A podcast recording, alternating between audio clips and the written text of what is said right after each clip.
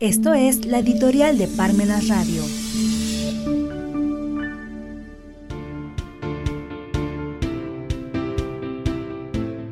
Acapulco a su suerte. Odio a los indiferentes. La indiferencia es apatía, es parasitismo, es cobardía, no es vida. Por eso odio a los indiferentes. Antonio Grimsey. Tras el devastador huracán en Acapulco, las actuales medidas de ayuda parecen insuficientes para abordar los extensos problemas que se avecinan.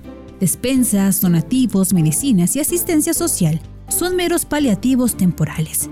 Los apoyos económicos únicos no serán sostenibles a largo plazo y la población quedará a la deriva. Los impactos alcanzan a todas las clases sociales, incluyendo a pequeños comerciantes y propietarios de condominios de fin de semana que podrían enfrentar problemas financieros, la mora en créditos hipotecarios, la pérdida de propiedades y el impacto en desarrollos habitacionales en preventa son preocupaciones serias. El huracán obliga a reconsiderar la construcción en la costa, planteando la necesidad de adoptar enfoques diferentes.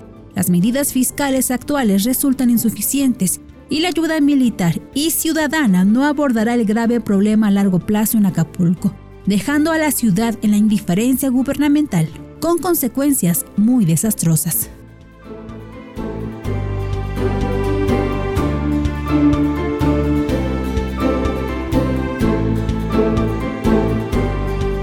Si los tiempos nos impiden leer, pero no nos impiden escuchar.